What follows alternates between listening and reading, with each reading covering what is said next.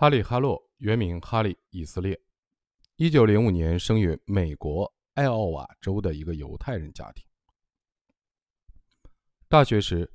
哈洛师从斯坦福大学的著名的智商大师刘易斯·特曼。一九三零年，在特曼的帮助下，哈洛取得了威斯康星大学的教职。在威斯康星大学任教期间，哈洛和体型小巧、灵活敏捷的恒河猴结下了很深的缘分。刚开始，哈洛受导师特曼的影响，想以猴子为研究对象，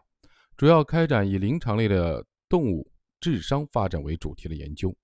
并通过实验来界定恒河猴的智商的大致范围。恒河猴智商实验开展得很顺利，哈洛获得了大量的实验数据，并发表了重磅文章，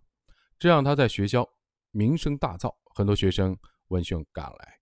陆续投入哈洛门下。校方也因此特别为他提供了实验场地。考虑到实验设计，哈洛需要对恒河猴的幼猴单独进行实验。为此，他将每只幼猴单独关在一个笼子里。每当幼猴离开母猴并被单独关到笼子里时，它们往往会表现得极度的害怕，并且非常具有攻击性，甚至会撕咬他们看见的一切的东西。一天，一个实验助手在打扫笼子时，为了让幼猴在笼子里住得舒服一些。随手在笼子底部铺上了一条毛巾。之后，一只幼猴被随手关了进去。奇怪的事情发生了：那只孤零零的幼猴非常喜欢铺在笼子底部的毛巾，甚至直接的躺在毛巾上，用两只前臂紧紧的贴住毛巾。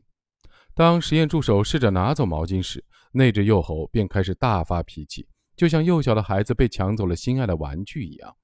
实验助手用奶瓶给他喂奶时，他一吃完奶，就把奶瓶丢在一边，然后抱起毛巾，绝不允许毛巾离开自己。这一偶然现象引起了哈洛的极大的兴趣。他心想：为什么幼猴在离开母亲之后就会喜欢那条普通的毛巾呢？难道是触摸毛巾时的感觉跟触摸母猴毛发时的感受很像，从而触发了幼猴的依恋？哈洛准备用严谨的动物实验解决这个疑问，但这个想法遇到了当时的理论。和观念上的阻力，在二十世纪上半叶，美国整个心理学界都笼罩在行为主义的铁幕之下。心理学界普遍排斥和否认情感与认知，认为行为是可以通过奖励或者惩罚改变的。在一九三零年到一九五零年期间，全世界都流行冷酷无情的育儿主张。著名的儿科医生斯波克建议母亲们定时喂奶。著名的心理学家斯金纳。用强化的观点来解释幼儿的行为，认为如果想让孩子不哭，就不应该去抱他们，这样才不会强化哭泣这种行为。著名的心理学家华生推崇这样的教养方式：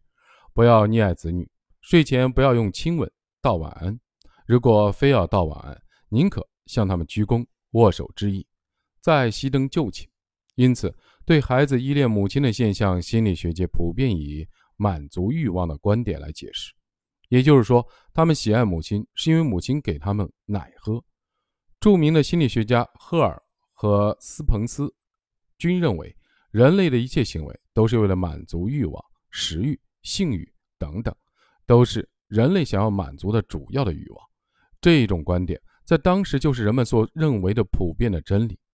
就在今天的中国，很多家长在抱着同样的信念对待孩子。孩子期待吃到自己想吃的东西，会被家长斥责为贪吃；孩子想和小伙伴多相处、多玩耍一会儿，会被家长斥责为贪玩；孩子因为完成过于繁重的课业疲乏，想多睡一会儿，会被家长斥责为贪睡。在这些家长的眼里，孩子是永远都喂不饱且充满欲望的怪兽，是怪兽就一定会贪，就一定要用暴力去驯服。而恰恰是这种观念催生出了类似“棍棒底下出孝子”的变态的教育理念，一批批的孩子失去了童年的快乐，饱受家长的摧残，直到失去自我，失去创造力。在这样的观念的统治之下，哈洛依然选择相信自己观察到的事实，尤其是幼猴在跟母猴分开之后那痛苦的嘶吼，以及对那条毛巾珍惜如生命般的守护。